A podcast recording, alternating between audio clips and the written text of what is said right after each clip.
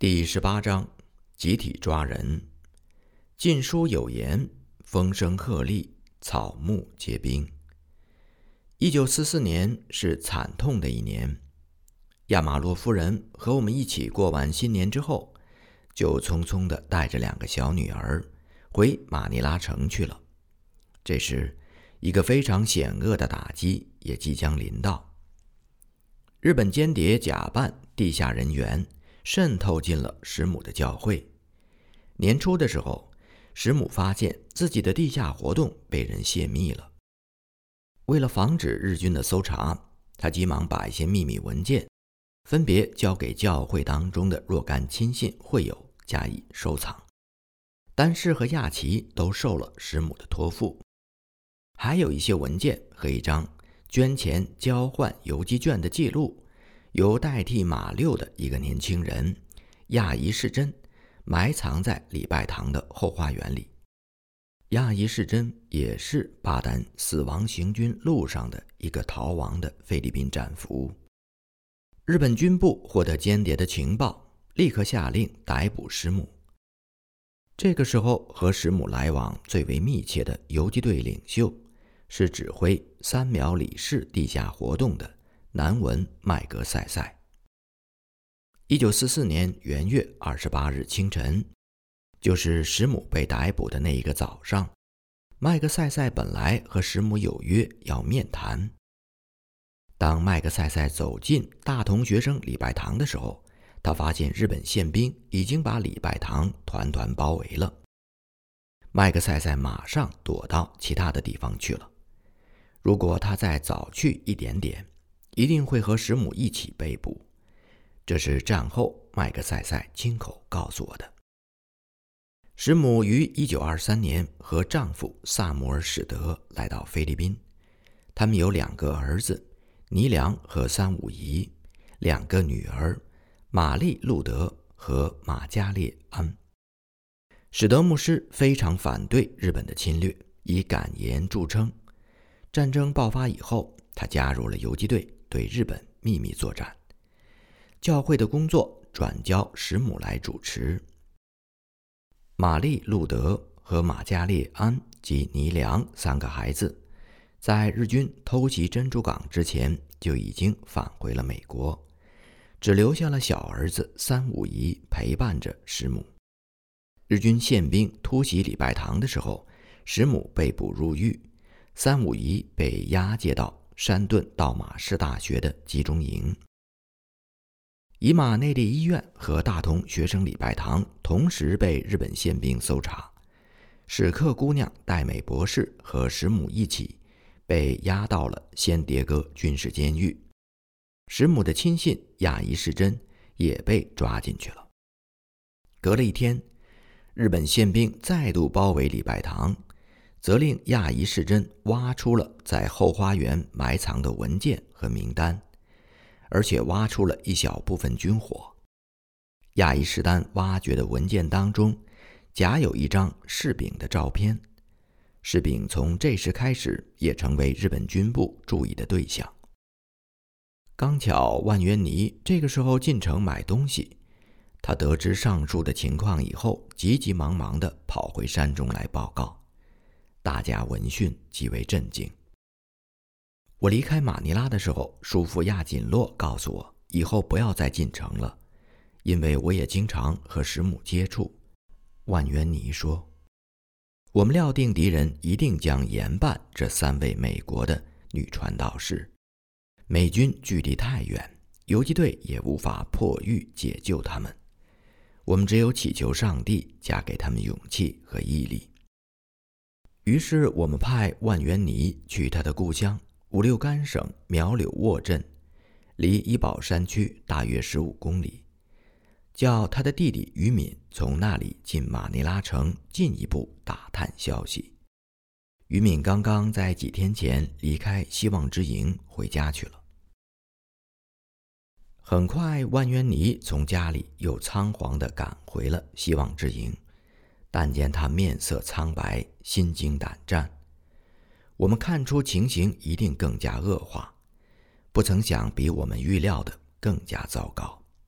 他的弟弟于敏匆匆忙忙的进城，又匆匆忙忙的回到苗柳沃，告诉他，二月初二日，亚奇的家被日本宪兵突击搜查，亚奇被逮捕。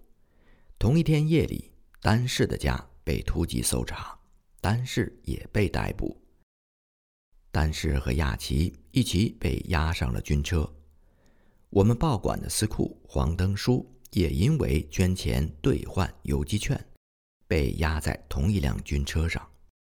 教会还有不少人受牵连，一起被逮捕了。这个时候，日军的魔爪随时可能会伸到我们头上来。收留士兵的拉素刚好来希望之营探望我们，侥幸躲过了搜捕。知道自己不能再回马尼拉，他立刻动身逃往伊罗戈他的家乡去了。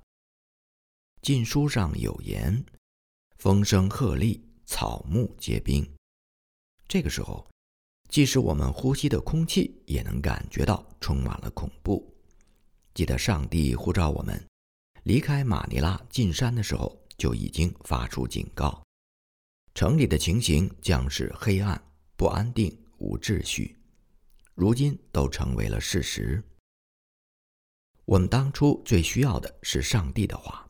我妻子坚定地说：“我们只要有神圣的应许能投靠，就不用过于惧怕。”他接着说：“于是我们合营的人聚在一起，同心祷告。”打开圣经诗篇第一百二十四篇，显明在我们面前。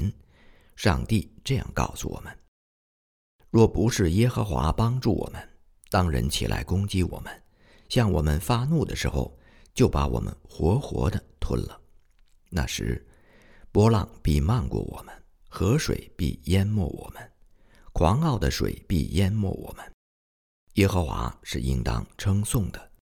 他没有把我们当野食交给他们吞吃，我们好像雀鸟从捕鸟人的网罗里逃脱，网罗破裂，我们逃脱了。我们得帮助，是在乎倚靠造天地之耶和华的名。诗篇一字一字形容我们的险难，我们确实是从捕鸟人的网罗中逃脱出来的。我们的逃亡生活已经到了一个极其危险的阶段。石母、戴美博士、韦克姑娘、丹氏、亚奇一起被捕，我们孤立无援，失去了所有可以依靠的人，也没有一个地方可去。我们实际上等于已经陷在敌人的手掌里，死里求生，全在乎倚靠创造天地的天赋上帝。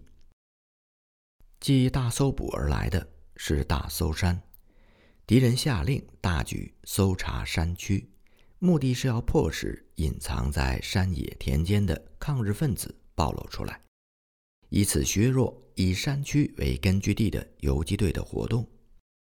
凡住在山里的人都必须离山。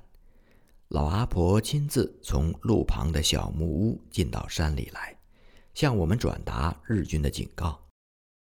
二十四小时内，如果有人还在山林间，一旦被搜出来，必定枪毙。老阿婆气喘吁吁地说到这里，牛车从附近山路走向公路的声音接连传来。我们知道山中的居民开始大批的下山去了。我们这一大群人是不能走公路的，免得暴露了身份。我告诉老阿婆。不这样也没有别的办法呀，老阿婆坚持说。我招呼全营的人，大家一起同心祷告。我们已经遭遇了大抓捕，现在又加上大搜山，真是无路可走了。我说，请大家一起全心仰望上帝。接着我打开圣经，得着下面这节奇妙的启示：艰辛依赖你的。你必保守他十分平安，因为他依赖你。以赛亚书二十六章第三节。十分平安，有了这样的保证，我深信，即使敌人大搜山，也不会影响我们的安全。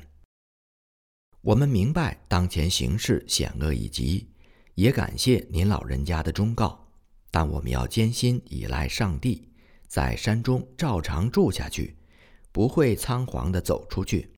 我对老阿婆说：“上帝是靠得住的，请不要为我们担心。”老阿婆听罢，摇着头离开了。如今一切都静寂下来，山民们都撤出去了，只留下希望之营的我们独自面对未来的命运。大搜山为期三天，三天之后，山民们才可以回到山中来。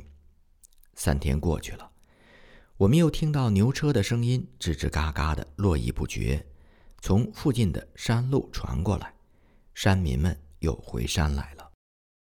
我们平安的度过了这一次的大搜山。一九四四年三月十二日，我独自在林中读经，我妻子走过来，神色严肃的对我说：“马大堂塌了。”马大堂是山坡上的一个草棚，用野藤树枝搭成，日久倒塌并非意外。可是我妻子从她自己的信念当中看出，这是上帝的警告。希望之营已经不再安全了。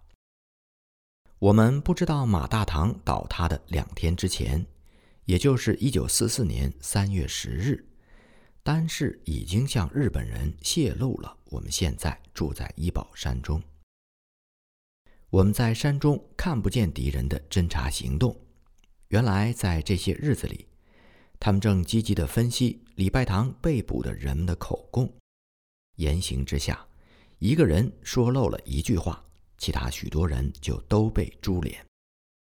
但是和其他三十多个人被关在一间十六尺长、十九尺宽的囚车里面，先饿了八天，才被提堂审讯。问话之前不分黑白，从头到脚先受了一顿鞭打。问话的时候，把大拇指吊在天花板上。两手还要抱着一张椅子，跪在地上，不许动。稍微一动，鞭子立刻像下雨一样落下来。有一天，丹氏走过石母戴美博士韦克姑娘的囚车，看见石母整张脸又肿又黑，韦克姑娘更加可怜。石母细声地对丹氏说：“没有用，他们都知道了。把你所知道的。”告诉他们吧。丹氏听罢哭了。亚奇预见到事态会更进一步的恶化，他抓住了一个机会，为要叫我们火速的逃离希望之营。在礼拜堂被捕的人当中，有菲律宾语牧师尤世茂奎务利的女婿米拉瑞苗，他被指控向石母提供军火。经过一个月囚禁在。狱中的拷问，并没有查出确实的证据，后来就被释放了。在米拉瑞苗出狱之前，亚奇偷偷地托他转告自己的家人，叫山区那些可爱的人赶紧出去。亚奇虽不敢直言，但要我们离开希望之营的意思是很明确的。到了这个时候。敌人从所得的各项口供当中，已经知道亚奇单氏和我之间的密切关系。有一天和往常不同，他们两个人同时被押到审讯室。审讯官先提审亚奇，打了几顿鞭子，然后再审问。鲜血从亚奇的脸上流到胸口处，丹氏在一旁不忍心再看。那个中国报人的几个孩子都多大了？日本人问。我不知道，亚奇回答。他确实不曾问过我们各个孩子的年龄。这一回答又招来了一顿毒打。亚奇自己也觉得奇怪，为什么问我们的孩子的年龄呢？李拜堂被捕的会友当中，一定有人供出了在亚奇和丹氏家中。看见过我们的孩子们。审讯官接着问丹氏：“丹氏见亚奇流血不止，心中难过。坦白的直言自己和我们的儿女有较深的接触。这一答复不知不觉地落入了日本人的圈套，等于承认他和我们的家庭很熟。敌人那天的审问达到了目的。离开审讯室，丹氏和亚奇获准在洗手间洗涤。两个人用吃饭的时候所收藏的白盐洗涤伤口，疼痛真是剜心一般。审问不会到此为止。亚奇低声的对丹氏说：“丹氏点头。”亚奇便把他怎样托付米拉瑞苗通知我们赶紧出去的事告诉了丹氏。这是命运，你就据实回答吧。”亚奇说。他们两个人以为米拉若苗早已经把亚奇的警告转达出来了。敌人果然又提审丹氏，在鞭打之下。审讯官指出，丹氏既然知道孩子们的年龄，就一定知道我们现在藏身何处。到这个时候，丹氏自己也知道无法再开脱干系，他不愿意食言透露我们现在何处，因此转求审讯官给他一死。不，不会杀你，只要你说出那个中国报人现在何处。审讯官说。一九四四年三月十日，但是终于被迫向军部的翻译官透露出我住在医保山区。丹是为我受尽了酷刑，他不知道亚奇叫我们离山的警讯，并没有被及时的转达给我们，也不知道当他供认的时候，我和大家仍然还在希望之营。究竟那个翻译官是日本人？台湾人还是大陆人呢？但是不能确定。后来外间有传言说，有一个在军部任翻译官的来自台湾的中国人，曾对他自己的家人说，他已经尽其所能的救了我一条命。单是所答的话，究竟被他怎样翻译的，我们始终没能查出真相。第十九章，群蛇盘踞的山地。土人看见那毒蛇悬在他手上，就彼此说：“这人必是个凶手。虽然从海里救上来，天理还不容他活着。”保罗竟把那毒蛇甩在火里，并没有受伤。使徒行传第二十八章四到五节。罗大姐派来山中帮助我们的丽丽，晚饭后从公路边亚奇的小木屋里回到营地来。她告诉我们，美芝看见满载着日本士兵的两辆军车开往离他们家大约数公里外的医保水闸，车上的日本士兵神色紧张。不久又经过他们门前的公路下山去了。我们对这项报告没有放在心上。以为只是日军另行公事对水闸的巡视行动。又过了一些天，马山来报告说，日本士兵去过邻居丹凹饭的田庄。丹凹饭的田庄距离希望之营只有一两公里，在靠近公路边比较险路的一个山头上。发生了什么事吗？我问。没有发生什么，马山回答。日本兵在那里看看。很快就走了。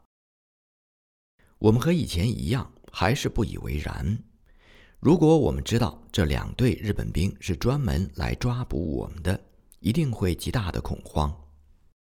敌人到处搜查，依然扑了个空。到医保水闸找不到我们，但是又一次被提审。日本人骂他撒谎。可怜的丹氏受不了审讯官的压力。直言，我们并不是在医保水闸一带，而是要从公路转入山间。当被问及我们所藏身的地点和马尼拉大约多少公里的时候，单是故意少说了一两公里。山区山回路转，草木茂盛，失之毫厘，差之千里。这是单是想方设法救我们的最后一招，是怕万一。我们没有及时的离开希望之营。日本兵跑到丹鳌饭田庄去，就是差了这一两公里，所以还是没有找到我们。日军为什么匆匆进山又匆匆离去的呢？是不是因为林中的游击队出没，让他们不得不顾及自己的安全呢？这个时候，谣言四起，说日军担心在希望之营驻有一支相当规模的游击队。然而，日军的侦缉并不会就此罢休。我们就好像那则关于鸵鸟的寓言当中说的：鸵鸟把头埋在沙中。身体和大尾巴却完全暴露在外面，过不了多久，敌人就会找到希望之营。如此看来，撤离希望之营的时间已经成熟。上帝用圣经上的话催促我们离开：你们绕行这山的日子够了，要转向北去。《生命记》第二章第三节。我妻子静修读经的时候。这句经文打动了他的心。首先是马大堂倒塌，现在是呼召我们离开此地向北走。我妻子坚持要我做一个决定，切切不要再单言。我们把这件事拿出来和世炳夫妇商量。我们不知道那些被抓去的朋友在狱中的情形怎么样，不过照常理来看，一定不会安然无事。我说。最好应该警惕，士兵说。我们嘱咐万渊尼到北方去找新的避难所。我有朋友住在那个方向，万渊尼回答。过了几天，他果然找到了一块大约两英亩半的山地，属于另一个叫亚人山堰的村镇，位于希望之营以北，就在公路西面那一边的山坡上。土地的主人是个农民，在地里被毒蛇咬死了。万渊尼据实报告，这家的寡妇决定卖掉这块山地，开价一千五百元。谁都会说买一块毒蛇盘踞的山地是不明智之举，可是圣灵使我当时想起了使徒保罗在米利大海岛的经历，当时岛上的人惧怕毒蛇。保罗却凭借着信心而没有受到毒蛇的伤害。我们也要依靠上帝的保护，放胆来买这块山地。那时，保罗拾起一捆柴，放在火上，有一条毒蛇因为热了出来，咬住他的手。土人看见那毒蛇悬在他手上，就彼此说：“这人必是个凶手，虽然从海里救上来。”天理还不容他活着。保罗竟把那毒蛇甩在火里，并没有受伤。使徒行传二十八章第三到第五节。我们同心祷告，祈求上帝再给我们一个保证。在那里有一点点日光。每日灵修用的小册子，上帝呼召明确的指出，这句话预示。伊保山区将被黑暗笼罩，只有万渊尼所报的那个山地那里有一点点的光。我们应该追寻这一点点的光。我当时站在信心上，坦白的这样说。我妻子和士兵都点头表示同意。向北转移到公路西面的山地，在当时看来，并非是什么了不起的事情，但是这一个决定。和一年前决定离开丹氏家，出城进山，回到希望之营同样重要。一年前如果踌躇不决，那么一定会成为大搜捕期间的牺牲者。如今这一步如果踌躇不决，也会陷入极大的惨境。士兵太太自动奉献出一部分首饰，托人进城变卖，用得来的钱买地。他是菲律宾人。甘心在黑暗时期追随她的华人丈夫，我明白他平时是怎样珍惜自己的首饰，但是迫于当前的环境，他还是甘心乐意的奉献出来。我们派丽丽带着这些首饰进马尼拉城，刚好卖了一千五百块钱。我们就用士丙夫妇的这一笔奉献买了西北方向的那块山地。此举恰好印证了士丙一九四三年所得到的圣经当中关于加勒再度进山的启示。圣经约书亚记记载，加勒再度进山，得着了西布伦山地作为报偿。我们夫妇和士丙、万元尼趁着夜色。一起前往那块山地探视，山势起伏盘旋，几乎没有一处平地，而且遍地长满了白芒，比成人站直了还高。然后我们平安地返回了希望之营，我们很高兴没有碰到毒蛇。和那位寡妇成交之后，我称这块山地为西布伦山。刚开始的时候。万源尼很热心，立刻带着马六在西布伦山后面西北角，接近小溪的茂林深处，斩草伐木，开始构筑茅舍。我们叫万源尼购买地板和其他的木料，随时运往西布伦山。没想到过了一些日子，万源尼的态度突然大变，开始反对我们撤离希望之营。他说。我们能在希望之营安居，是靠着亚奇在邻居们当中的声望，所以没有受到打扰。如果现在搬到一个生疏的新环境，必然会引起附近山民的怀疑，于是拒绝继续在西布伦山工作下去。希望之营的士气降到了低潮。马六常常到东面一个老农蒙河里的家里闲聊天。浪费了许多时间。万渊尼随着自己的意思，有时住在公路边亚奇的小木屋里，有时住在希望之营。我们的话，他们两个人都已经不听了。有一天，万渊尼带着一群人到希望之营，在第一营连续住了好几夜。我们不得不整日藏在大茅舍里躲避。我一时忍耐不住。对万渊尼发了脾气，他索性就不再来希望之营服务了。我们用好话鼓励马六继续到西布伦山构筑茅舍。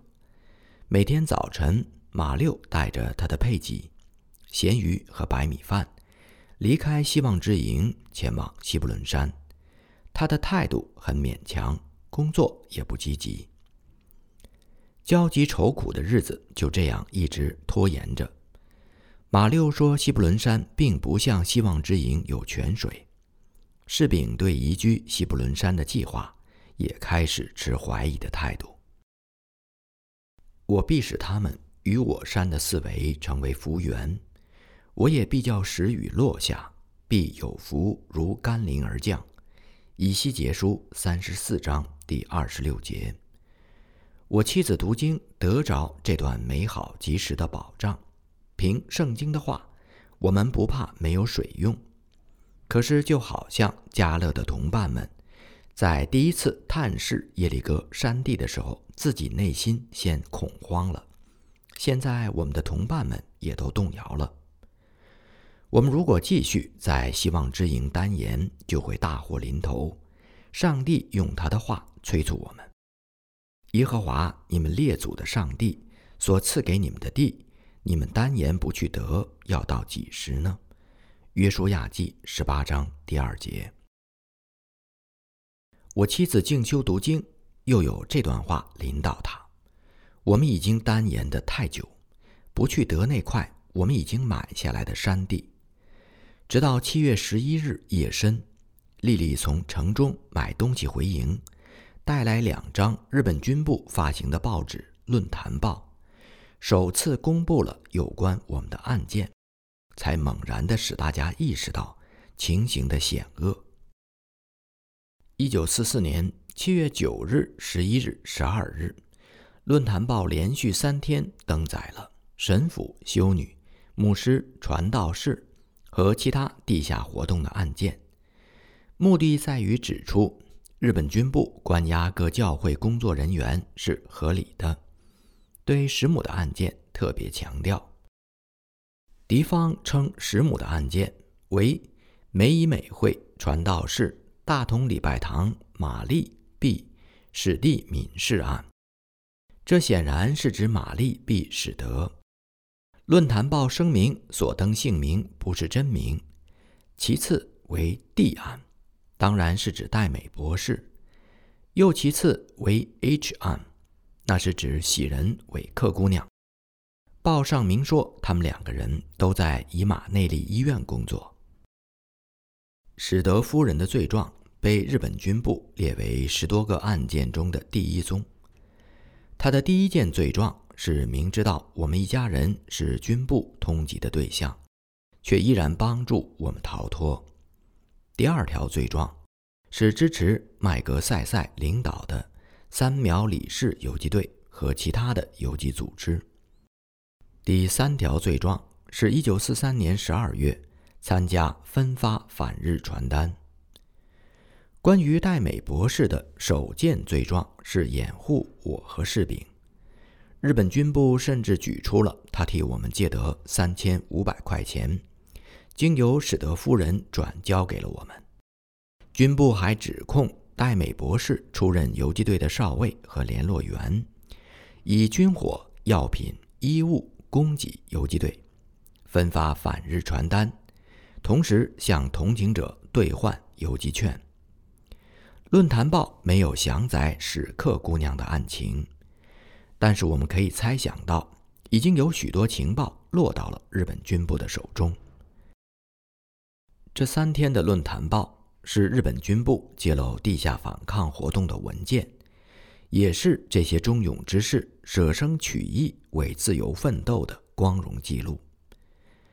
我们把军部发表的石母戴美博士和史克姑娘的案件加以详细的分析。首先，证明自从1942年3月，敌人就已经决意要除掉我，无论我是被捕或是被杀，早已经成为定案。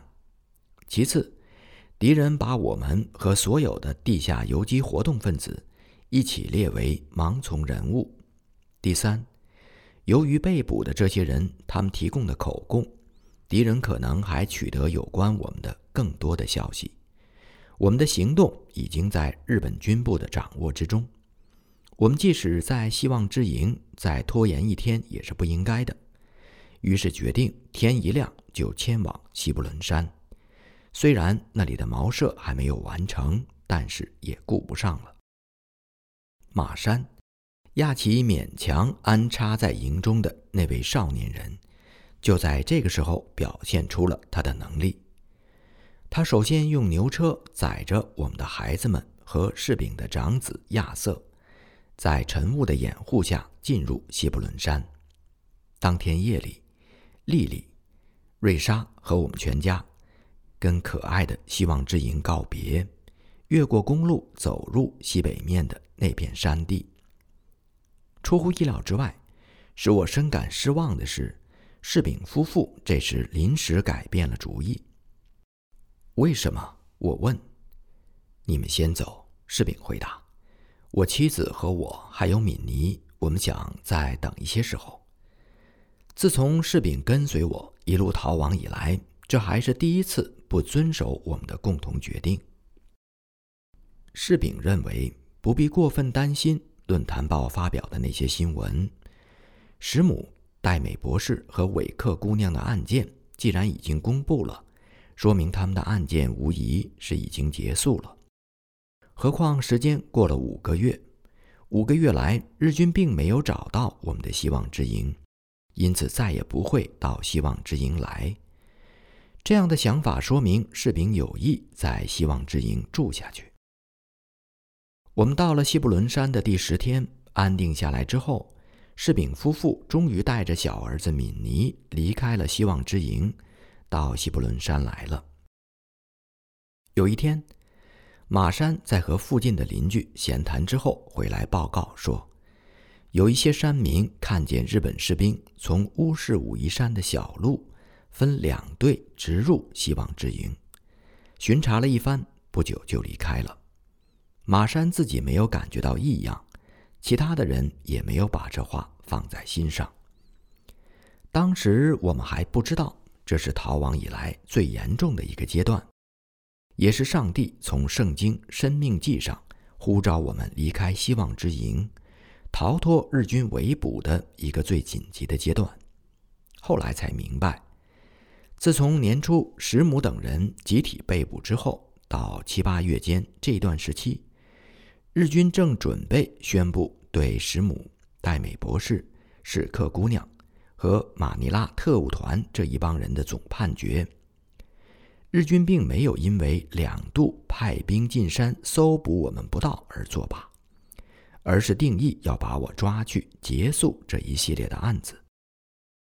于是他们采取了最后一步，严厉的逼迫审讯丹氏，斥责他一再的欺瞒。不，丹氏大呼冤枉，我说的都是实话。但是当时这样想：日军既然两次都抓不到我们，说明我们已经不在希望之营。于是他自动请求给日军做进山引路的向导。日军怀疑他是游击队分子，恐怕进山之后生变，就没有采纳他的建议。但是让他画了一张如何由山路进入希望之营的地图。日军到这时才知道。乌市武夷山有山路直入我们的旧营地，军部对我们的侦查达到了最高点。可是希望之营这个时候已经是荒无人烟了。假如士丙夫妇继续在希望之营拖延，一定会被捉去，事态也必然发展为我们全体人员都会被抓。士丙后来自己说，那十天。我们在希望之营徘徊观望，后来如果没有决意遵循上帝的启示搬到西布伦山，就会在希望之营送命。就在这样的时候，使我们领悟人的软弱，也更深的领悟上帝的恩典。